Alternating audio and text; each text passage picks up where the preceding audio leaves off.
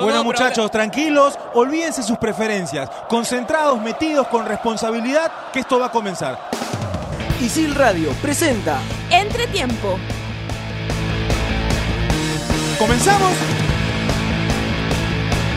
Hola, hola, ¿qué tal? Bienvenidos a Entretiempo. Estamos arrancando su programa favorito hoy para hablar del tema de la selección peruana. El equipo de Ricardo Areca jugó su primer amistoso del mes de noviembre ante Ecuador un resultado no favorable. Termina perdiendo la selección peruana 2 a 0 en el Estadio Nacional ante la selección de Ecuador. Vamos a hablar, vamos a analizar con respecto a lo que ha sido el desarrollo del partido y lo que puede ser el partido del día martes ante Costa Rica. Si por ahí Ricardo Gareca va a realizar algunas modificaciones, si debe mandar el mismo 11 para encontrar ese funcionamiento o por ahí probar algunos futbolistas. Voy a presentar a cada uno de mis compañeros para luego iniciar el programa y hablar del tema de la selección peruana. Saúl Quiroz, ¿qué tal? ¿Cómo estás? Bienvenido. Pablo, ¿cómo estás? Pensé que ibas a empezar con Mave.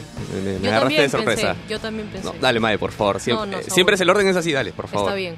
Hola, Voy a chicos. darle entonces la bienvenida, ya que Saúl me da nuevamente el pase para que pueda presentar a Mabe. Bueno, Mabe, ¿qué tal? ¿Cómo estás? Bienvenida a Entretiempo. El día de ayer estuviste en el estadio. Muchas gracias, Pablito, chicos, Saúl, Gabriel, ¿qué tal? A todos los que nos escuchan. Sí, este. Para buena suerte mía pude estar en el estadio el día de ayer. Eh, lamentable el- la derrota, no quiero ser alarmista porque es un partido amistoso, eh, pero lo que sí preocupa me parece es que hace ya varios partidos no encontramos el funcionamiento colectivo que nos permita abrir defensas y, y- y encontrar alguna otra variante en ofensiva. No me parece que ahí es, es el, el problema que tenemos con, con la selección. Así es, voy a presentar ahora a Saúl Quiroz. Saúl, ¿qué tal? Ahora ¿Cómo sí. estás? Ahora sí. Eh, Bien, no, no, no jugamos mal. No nos permitieron jugar bien, que es otra cosa. Ecuador se planteó bien al mando de- del Bolillo Gómez. Eh, vamos a. quiero analizar algunos jugadores. No me gustaron muchos. Hay que. Hay que Ya arrancó analizarlos. Saúl, ¿ah? ya dio el primer mensaje que no le han gustado algunos Dos, futbolistas. dos en especial. Ajá, dos futbolistas. Vamos a esperar ese comentario. Me toca presentar a Gabriel Rey. Gabriel, ¿qué tal? ¿Cómo estás? Bienvenido a Entretiempo. ¿Qué tal Pablo, Saúl, Mave? Eh, preocupado. Preocupado porque, a ver, no puedes tener tanto el balón y no generar peligro a- al rival. Y no puedes tirarle centros a, a un delantero de un metro 76 cuando tienes a dos defensas de más de metro 80. Preocupado por eso, pero lo demás tenemos todavía un partido para, para ver qué, qué se puede hacer, esperar a, a la fecha doble del próximo año y de ahí a pensar en la Copa América. Sí, último partido de la selección peruana ante Costa Rica en Arequipa. Vamos a iniciar el programa hablando del tema de la selección peruana. Mi nombre es Pablo Caña, somos estudiantes de la carrera de periodismo deportivo de ISIL. No se olviden que nos pueden escuchar en Spotify como Radio ISIL entre tiempo. Vamos a tocar el tema de la selección peruana, pero ¿qué les parece si vamos a escuchar las declaraciones de Ricardo Vareca, quien habló del desenvolvimiento de la selección peruana luego del partido? Nosotros tuvimos posesión, pero bueno, no tuvimos en el primer tiempo, no tuvimos esa profundidad que teníamos que tener. Yo creo que este debe ser de la época nuestra, por lo menos, el partido que menos profundidad hubo, o sea, no, no se generaron situaciones de gol.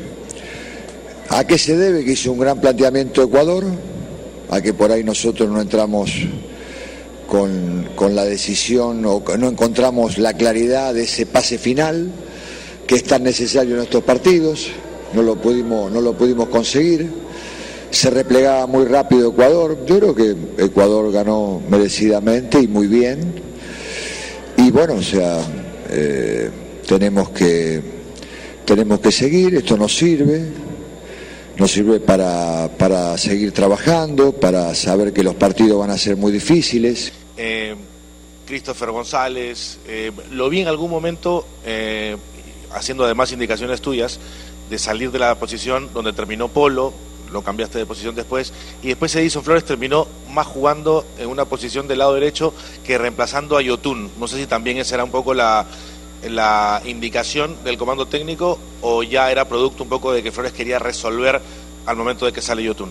Sí, bueno, o sea, no, la verdad que yo a Christopher González no lo tiré por derecha, o sea, es una posición que habrá encontrado él, yo la intención mía y lo que hablé claramente con él es una función en la que él se desempeña, un enganche, tratar de ser un- un- una conexión de Benavente y de, y de Jefferson, que es lo que me interesaba en ese momento, pero bueno, después a veces la jugada o los jugadores interpretan alguna, alguna, algo que sucede en el campo de juego. Entonces, bueno, por supuesto, no, no, no, no, me agra- agradó esa posición o no me agrada esa posición para él. No me agrada esa posición para él. Así que, bueno, es algo que tendremos que analizar y tendremos que ver. Después lo otro es, es tratar de, bueno, o sea, ya transcurrido el, partido, veía muy difícil generar situaciones de gol. Eh, era conservar a los muchachos que terminen de la mejor manera y tratar de que agarren minutos los, eh, los jugadores, por sobre todas las cosas, pero bueno, el, partido estaba, estaba complicado ya de, en, en el transcurso del segundo tiempo, ya prácticamente ni inquietábamos, entonces en el primer tiempo teníamos posesión, pero no teníamos profundidad. Ecuador no llegaba de ninguna manera. En el segundo tiempo ya directamente teníamos posesión, pero era repartido también. Era más peligroso Ecuador que nosotros. O sea, nosotros no, no, no, no, no gener- no generábamos peligro. O sea, no, pisábamos el área. Entonces, eso ya directamente me llevaba a, observar a muchachos en estos momentos. Y bueno, creo que fue un partido en el cual nos ganó merecidamente Ecuador. Muy bien, ¿no? Ahí estaban las declaraciones de Ricardo Gareca, estratega de la selección peruana, hablando con respecto al desenvolvimiento del equipo y lo que planteó también la selección ecuatoriana, que hay mucho mérito para que Perú no pueda plasmar dentro del campo de juego ese fútbol que lo había caracterizado. Lo hablaba Gabriel y era algo muy cierto. Perú tuvo la pelota en el primer tiempo. La tocaba muy bien, la asociación se juntaba Carrillo, se juntaba con Yosimario Tun, la participación de Jefferson Farfán, pero no había profundidad no se lograba dejar frente al arco a Raúl Ruiz que era el 9, y tampoco se llegaba con claridad. Las dos jugadas de peligro que habrá tenido la selección peruana en el primer tiempo fue la que Raúl Ruiz recupera luego de un error de Ecuador que se la termina dando a Yosimario Tú y el tiro libre en la cual conecta a Raúl Ruiz pero lo terminan anulando por posición adelantada.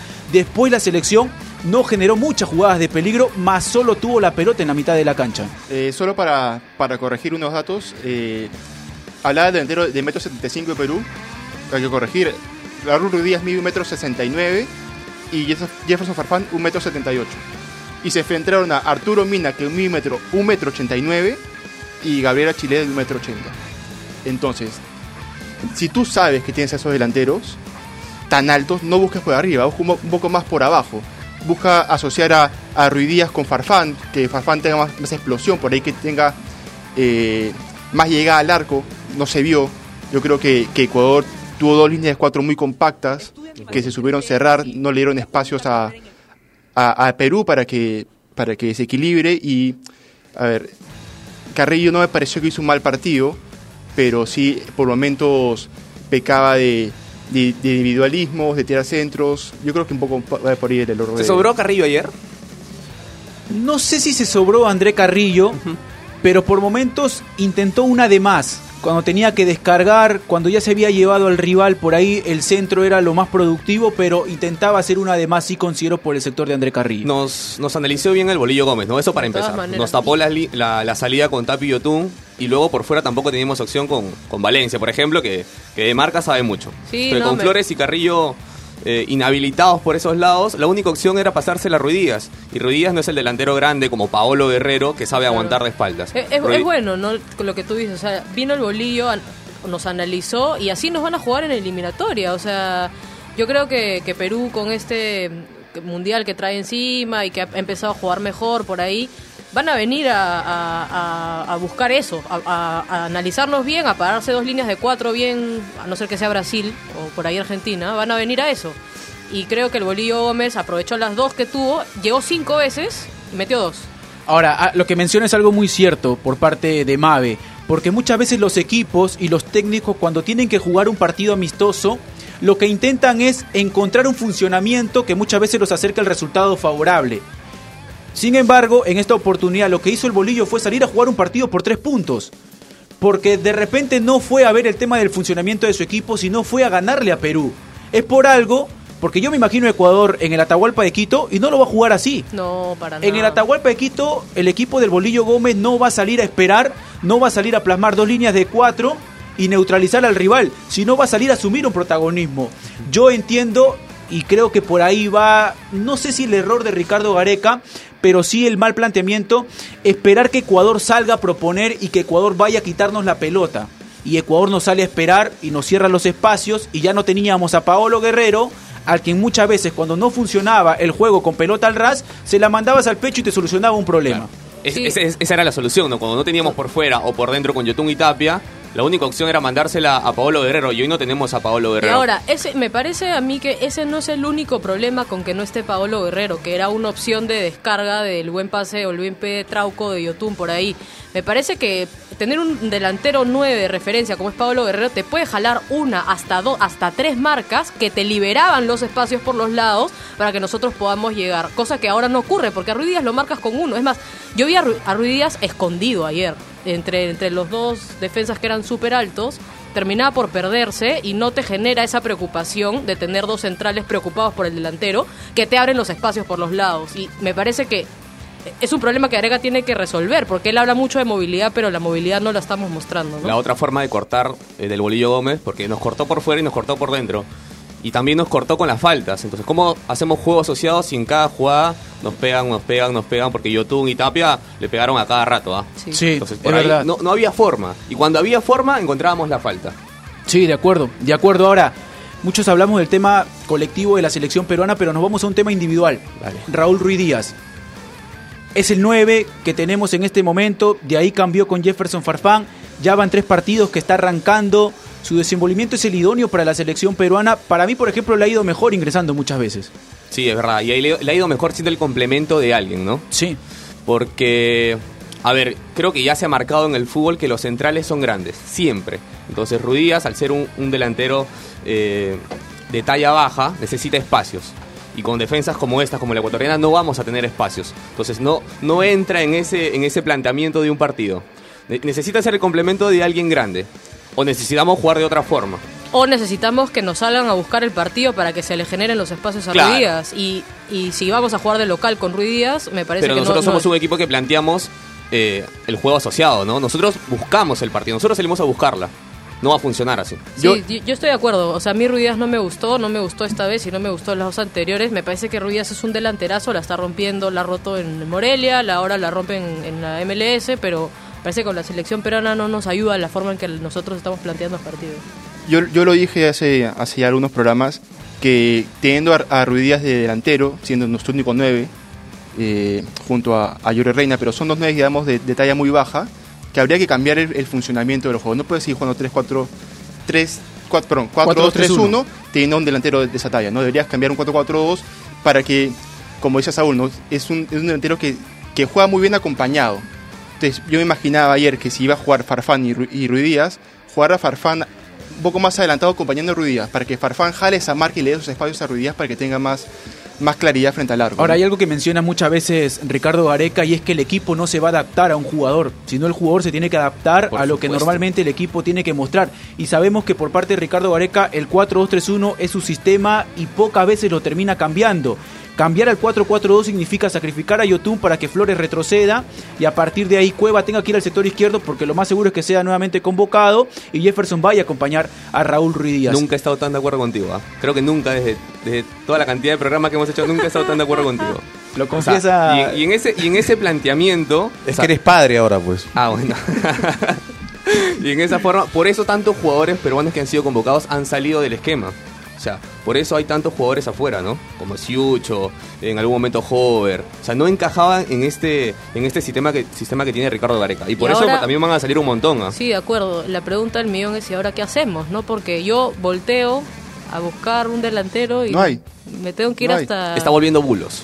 Espero que vuelva. Sí, casi hace un gol, casi hace un gol, pero pero que sostenga una temporada, pues no que juegue Ah, un ya, partido. sí, sí, sí. Ahora, hasta marzo, que son los siguientes dos partidos, me imagino que va, se va a tener que poner atención a muchos futbolistas que ocupen esa posición de la cancha para que puedan ser una alternativa, porque lo más seguro que cuando Paolo Guerrero cumpla su sanción, Lo llamen de va a regresar a la selección peruana y va a ser el 9 y va a maneras. jugar la Copa América y va a jugar las eliminatorias. Y el mundial. Y si se da el mundial, lo va a jugar Paolo Guerrero, por lo De que significa, por lo que es en la selección peruana. De todas ma- O sea, así como esperamos a, a Mave para comenzar el programa, así Gareca espera a Paolo Guerrero para, para la selección. Más o menos es así el tema. Claro. Me da la impresión. Muchas gracias. Así lo esperan a Guerrero. Y, y Bulos, el tema de Bulos es, la le- es que se lesiona. Se lesiona rápido. Y Beto da Silva tendría que completar una... El problema de los delanteros que podrían ocupar o cumplir la función de guerrero es que no juegan. O no completan una temporada jugando y metiendo 20 goles. Que sí la completa Ruiz Díaz.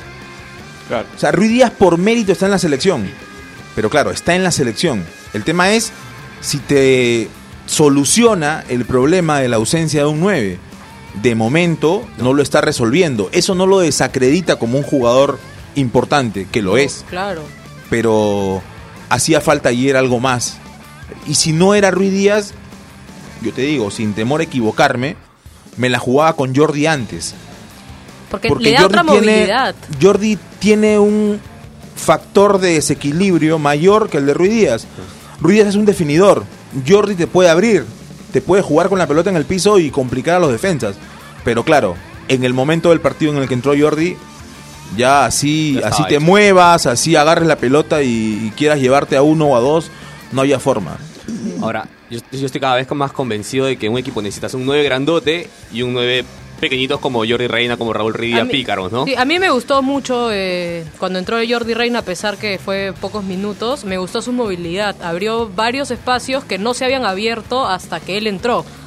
Entonces me parece que como tú dices, o sea, él solo es un poco complicado. Él entrando en un partido con un poco más de minutos que se necesita abrir a la defensa, me parece que, que pasó el examen ayer. Y lo de Jordi también se vio, por ejemplo, en el partido con Estados Unidos. Un partido que estaba cerrado, cuando entra Jordi también generó los espacios que, que generó ayer. a- ok, ayer entró ya con el resultado 2 2 2-0 abajo, y era un poco más complicado, ¿no? Sí, y en ese momento ingresó para acompañar a Raúl Ruiz Díaz. Claro.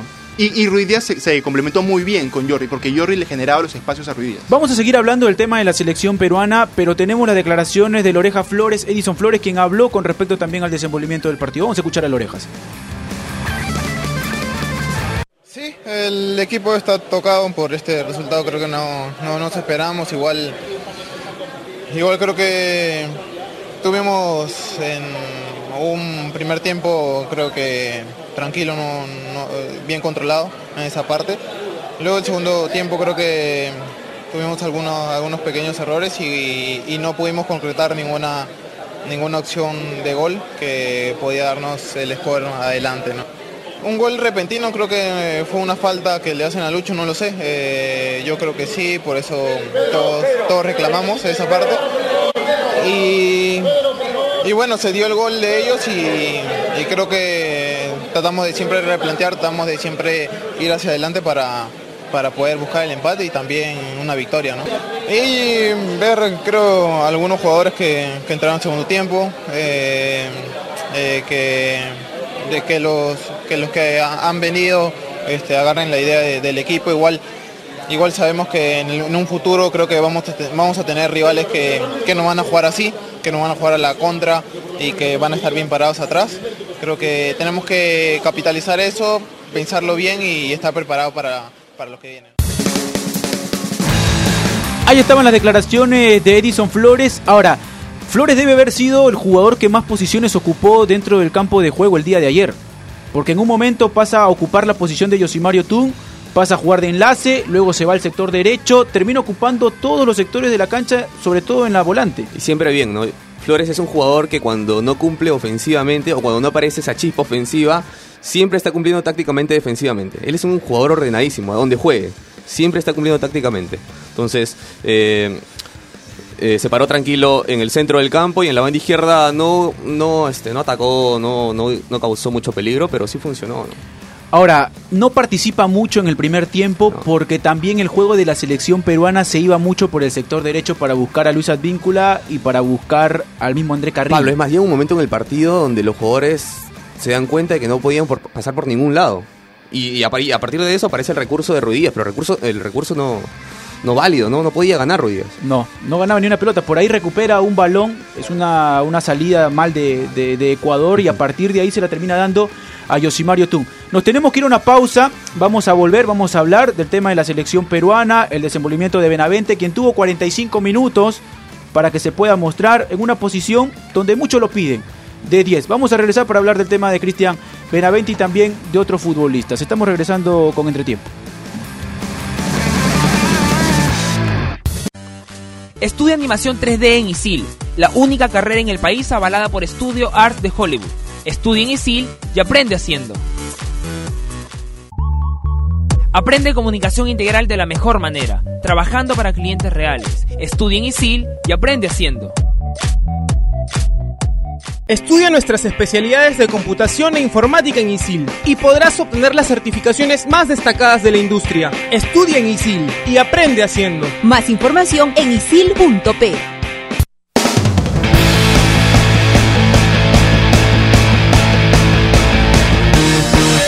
Regresamos con entretiempo y hablamos del tema de la selección peruana y seguimos hablando de algunas zonas puntuales. Y Cristian Benavente tuvo la oportunidad de ingresar en el segundo tiempo en el lugar de Raúl Ruiz Díaz, Jefferson Parfán pasa a jugar de 9 y él va a ocupar una posición de la cancha donde muchos lo reclaman, donde se siente cómodo y donde hemos visto muchas veces con la sub-20 de Daniel Amet y en su momento con Marcarían cuando lo utilizó, tener buenos desenvolvimientos. ¿Qué les deja el desenvolvimiento de Cristian Benavente en este partido ante la selección ecuatoriana? Para empezar, no puede jugar 90 minutos, Benavente. No completa un partido con la selección 90 minutos. Hasta ahora no lo ha hecho. Lo máximo que hizo fue contra Ecuador, me parece, en el 2016, 76 minutos jugó. Sí. No ha completado 90 minutos y a veces uno necesita verlo 90 minutos para, para hablar del jugador, para analizar al jugador. Luego hay cosas en el partido eh, donde se nota el nerviosismo, ¿no? La, la ansiedad que tiene eh, cuando entra al partido. No controla bien algunos balones que, son fáciles de controlar. Para un jugador profesional es fácil para controlar. Eh, y, y Benavente no lo está haciendo. ¿no? no se está mostrando claramente como lo hace en Bélgica, tal vez. Eh, puede que le pese la camiseta. Puede que le pese la camiseta. Vamos, hay que verlo 90. Quiero verlo 90 minutos. Yo Por lo- ahora le pesa. Lo que esperaba y lo que se hablaba un poco antes del partido es que le iban a dar los nove- por lo menos iba a ser titular. No fue así, esperaron a Ruiz Díaz que se recupere la lesión que tenía y terminó siendo él el, el- el cambio, ¿no? Yo también quiero ver los 90 minutos porque el pobre chico entra con todas las ganas de querer hacer bien las cosas. Me parece que entra emocionado, no sé, y termina perdiendo, fallando pelotas muy simples. Pero lo que sí rescato es que entró con muchas ganas y Ruiz Díaz en los cu- 45 minutos que estuvo, no tuvo la movilidad que tuvo Benavente cuando ingresó. Ento- pero bueno, no es un consuelo porque tienes que hacerlo bien y no lo hizo bien. Eso, eso sí que quiero dejarlo claro, ¿no? Yo no sé si le pese la camiseta, pero yo creo que, a ver, a Benavente se le pide mucho más de lo que él puede dar. Que no, ¿Por porque, en, Porque- Bélgica, en Bélgica lo hace. Si jugara así acá, me No, parece que. Está bien, pues, pero, a ver, a Pizarro también se le se decía lo mismo, ¿no? Pizarro jugaba muy bien en Alemania y venía acá y no jugaba tan bien. Bueno, pero, eso es pesar la camiseta. Pero yo creo que o sea, a Benavente, yo creo que se le exige mucho más por el hecho de haber sido jugador del Madrid Castilla. No, pero Pizarro era jugador del Bayern de Múnich. Sí, pues, pero Pizarro es un jugador que nació acá. Un jugador que, que nació del Castilla, que Sí, entrenó por Zidane. Yo creo que la gente se, se, se, se apara mucho en eso para pedirle mucho más de lo que puede dar Benavente. Ahora, más que 90 minutos para Cristian Benavente, sería productivo verlo iniciar un partido, porque decir hay que verlo jugar 90 minutos significaría que Ricardo Vareca no realiza algunas modificaciones y a veces las circunstancias del partido De te obligan a realizar modificaciones. ¿Qué pasaba si arrancaba Benavente y el funcionamiento de la selección no era bueno? Lo terminaban sacando. Sí, de acuerdo contigo. El Pablo. tema de los 90 minutos pasa ya a un tema de, acuerdo, de cómo vaya Sí. desarrollándose el partido. Pero, Yo pero estoy de acuerdo con que inicie. Desde el minuto cero para que esté con una página nueva. Eso, él entra, eh, creo- él entra era eso lo que quería tiempo. decir, Sí, eh, sí. no 90 minutos. De pero acuerdo- de acuerdo que contigo. inicie Benavente, ¿no? Ahora, Hice mi parafraseo. So- solamente para, para detenerme también, ahora que estamos hablando de jugadores puntuales, no me gustó Cristian Ramos para nada. Eh, ya me parece que, como dice Saúl, es bueno acompañante del mudo, pero él no es Ahora, el, el líder. ¿no? Antes de pasar al tema de Ramos, les hago una pregunta. Se extrañó a Cristian Cueva, porque hablábamos mucho del tema de Benavente, que Benavente era el futbolista que podría ser la solución, que podría meterle presión a Cristian Cueva para que no se sienta único en esa posición. Analizando netamente lo que fue el partido con Ecuador, falta lo de Costa Rica, pero analizando lo que fue Ecuador, ¿se sintió a Cristian Cueva? Mira, Sí. tú sí, yo digo que no. Mira, Neces- los últimos part- de repente al cueva de, de las del último pasaje de las eliminatorias, me parece. Pero el cueva de estos últimos partidos, me da igual, me da igual que juegue Cueva, a que juegue Benavente, a que juegue quien sea, porque han jugado mal todos. No, Saúl ahora lo extraña a Cueva, pero esos programas, ¿hasta cuándo Ay, con ay, Cueva? ay, ay, ay. Pero, pero yo sí te Hasta- suelto algo. A mí me gustó cuando entró Canchita, intentó hacer algunas cosas ahí de media punta. Y fue lo que dijo Areca en la, en la conferencia. Yo lo puse de media punta. Y ahí jugó y me parece que... Claro, no te voy a traer mal. el audio de la semana pasada. Yo dije que ya venía jugando bien contra Chile, por ejemplo, hizo un buen partido y ahora está jugando Europa League. Y ayer necesitábamos creatividad. Eso te da Cueva, creatividad. Pero a veces, cuando está Ah, encendido. claro, cuando está en su mejor momento. Por eso, si vamos a extrañar a Cueva, extrañémoslos en su mejor momento, ¿no? Claro, o sea, el Cueva en su mejor momento, Sí, en su Copa mejor momento América, lo. Centenario y los primeros partidos de, Pero- de eliminatoria de, de ese Pero punto de cue- quiebre, sí. Ese Cueva ya pasó. Ahorita estamos en el Cueva que ju- hizo la, la, la liga, la liga, perdón, la gira en Europa y me parece que no hizo mucho. Ahora, ¿hasta cuándo? Ya, ya podemos pasar al... Sí, sí, sí, pasamos al tema de la ¿Hasta cuándo con Cristian Ramos, no? Cristian Ramos, ¿de verdad ese es el, ese central en que podemos confiar? O sea, ¿es de verdad el capitán eh, que se ganó la cinta jerárquicamente? No. O sea, ¿hasta cuándo? Eh, ¿Está Araujo? ¿Araujo lo hace sí, igual es- o es- mejor que Ramos? Eso te iba a decir, Araujo hace mucho, muchos partidos que, bueno, los que ha tenido con la selección que, que rinde mucho más que, que Ramos. ¿Sabes qué pasa? Y, Nos enamo- y el, el que- el Dale. que jugó bastante bien ayer y, y no lo he mencionado es Luis Abraham. Ah, ¿Sabes qué pasa? Nos Ahora no hubo mucha participación Es- de Abraham en el tema de, de- No del uno atacaron. contra uno. Creo que, mira, Pero- es pero más, Eder pero- Valencia se recostaba más por el sector de Ramos que por el sector de, de Luis Abraham.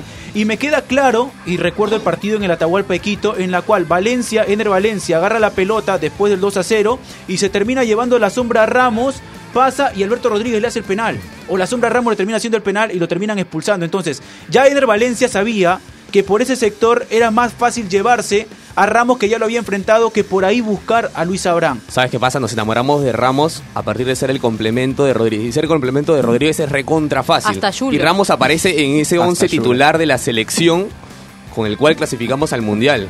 O sea, no nos...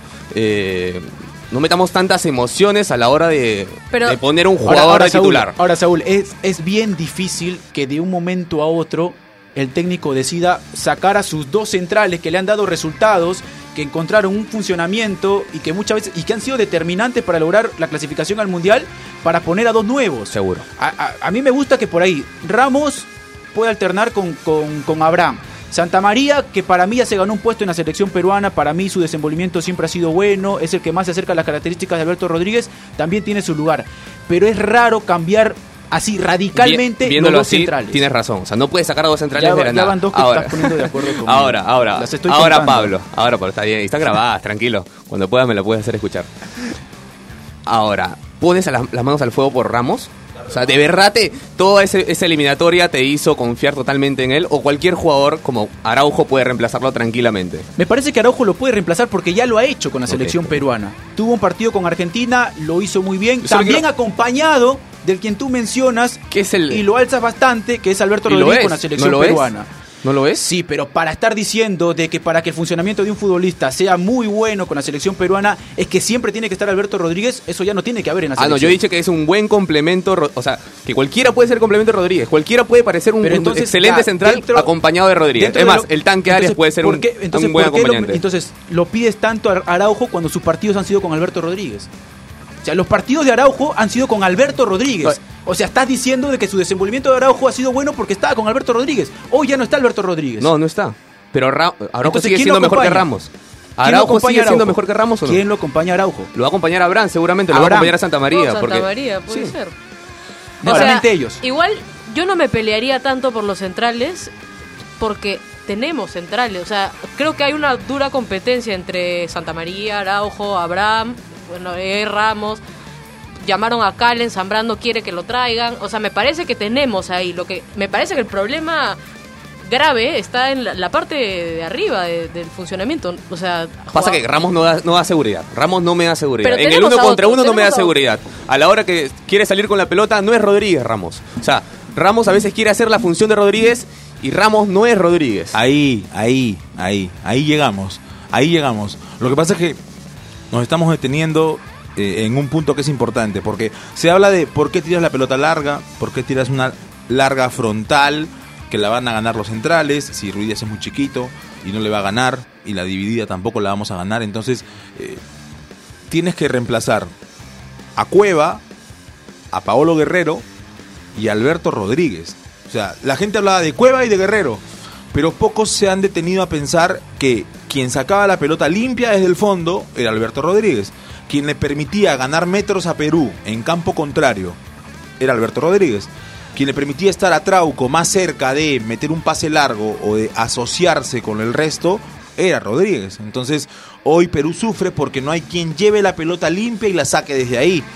O que mete un pase filtrado, porque Rodríguez te mete pases filtrados. Y porque ahora claro. Tapia tiene que retroceder y Mm. meterse en el medio de los dos centrales y tiene que hacer un recorrido más largo para poder hacer la dar limpia. Yo Y en el traslado de Tapia le caen y lo marcan y lo, agobian y, y la pelota no sale tan limpia y eso hace que se friccione. Y si friccionas con Ecuador, Ecuador gana. Exacto, es decir, eso fue lo que pasó ayer con, con Ecuador, ¿no? Tapia trataba de salir jugando y le caían dos, tres ecuatorianos y no tenía cómo. Sí, ahora para mí Santa María es el que más se acerca a las características de Alberto Rodríguez. ¿ah?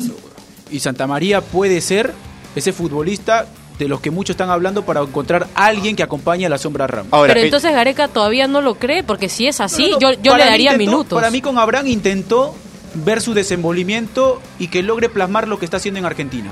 A, a mí, a mí en Arequipa me gustaría ver la dupla Santa María con con Araujo. Ojalá, sí. Porque- Ahora, hablando del tema del martes, partido ante Costa Rica en Arequipa, el tema de los centrales, lo que estabas mencionando, Gabriel.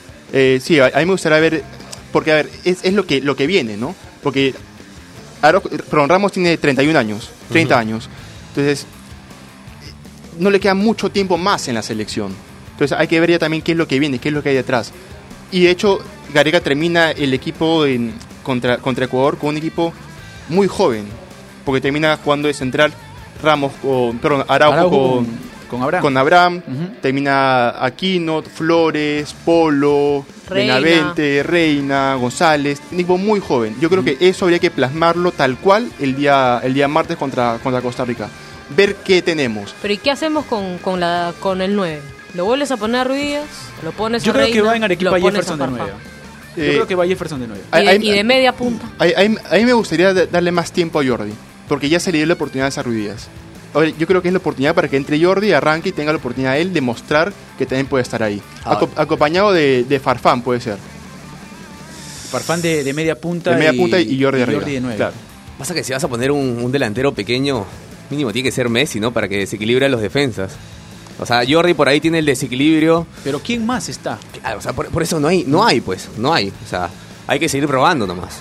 O sea, No yo, otra. yo lo que lo que te diría, o lo que me gustaría ver más bien es tíralo a Farfán de 9 como ha venido jugando y, y hay que buscar el O sea, lo más parecido a Guerrero es Farfán ahora. Sí, y hay que buscar quién va de media punta. Como les dije hace un rato, Ben- puede ser Benavente y darle desde el, desde el pitazo inicial, o podría ser Canchita, que tampoco lo hizo mal cuando entró. Pero, si, pero si nos quedamos con Farfán de 9, ¿cómo vas a probar un 9 si tienes a Farfán de 9? Es que no hay nueve, yo no quiero probar a nadie más. Así, así te la pongo, porque Jordi Reina me puede, me, me parece que entra bien, es rápido, pero no lo, no lo podría titular. No ves a nadie de afuera tampoco. De afuera del, O sea, de los que no están en la convocatoria. No, no, no, que regrese Paolo. Después, después, ¿se mantienen los mismos o consideran que en otras posiciones se pueden realizar algunas modificaciones? Eh, personalmente me gustaría verlo a Calcaterra, por ejemplo. Que tenga, que tenga minutos Calcaterra. Calcaterra jugó muy poco en la selección. Pero no, no, no creo que, que Areca cambie mucho el esquema. Yo quiero verlo a Christopher González desde el inicio. De Tam- 10. Sí, De 10 o de extremo por el sector izquierdo. en, vez de, en vez de Flores podría ser, Sí. ¿no? Gareca termina el partido muy disgustado con lo que, con lo que pasó con, con Christopher González. ¿ah? Que se tiró a una banda cuando él lo puso de sí. Porque no- dice que él le dijo que haga lo que hace Melgar y terminó siendo otra cosa. Y en la conferencia se le vio muy disgustado con, con Christopher González. Sí, porque se va por el sector derecho y él menciona Correcto. que lo quería de media punto, sino de extremo por el sector ¿Sabes cuándo pasa eso? Cuando el jugador quiere buscar espacios en, en el juego. Y ayer Ecuador no tiene espacios. Entonces, González, en su manera de mostrarse con el técnico, se desordenó un poco para buscar Correcto. espacios. Y por eso Sí. Gareca se molesta. Sí, sí, sí. Aparte en la segunda línea como que los cambios posicionales se dan constantemente y termina yendo el sector derecho, pero se queda ahí. Se queda ahí Christopher González y no se logra mostrar, Tres. o sobre todo para Ricardo Gareca. Tres positivos de ayer, tres que dieron la talla. O sea, que destacaron por encima de los demás. Eh, Advíncula, Advíncula, ¿te parece? Se comió Sí. los dos goles. No. De pases. El, el único que, que aguantaba el, el- el físico de los ecuatorianos era Advíncula y Farfán. Mira, nos llegaron dos veces y en las dos jugadas de gol Advíncula no la sacó. En las dos. A ver, yo me quedo con Abraham, Yotun y Jefferson Farfán. Tres, ¿ah? Tres veces de acuerdo. Yotun. Abraham no lo mencionaría como destacado porque no lo. O sea, cuando lo hizo, lo hizo bien, pero no lo hizo muchas veces. Me gustó Entonces- Farfán, entonces no lo destacaría. Yotun y Farfán me gustaron. Yo- A- abusaron de su confianza Carrillo y Advíncula. Sí. Sí. Abusaron, ¿ah? Y el juego y el juego se recargó mucho por ese sector en el primer Bueno, tiempo. me, me parece que Tapia, fuera de que no es, o sea, no fue destacado, me parece que hizo su trabajo bien, como siempre lo hace, ¿no? Gabriel, tus tres. Eh, Advíncula, Yotun y Farfán. Advíncula, Yotun y, Y Farfán. Bueno, Yotun y Farfán para todos. Creo que son los más regulares también. Sí, bueno, hemos llegado a la parte final del programa. Nos estamos reencontrando la próxima semana para analizar el partido Perú-Costa Rica. Nos estamos viendo. Chau, chau.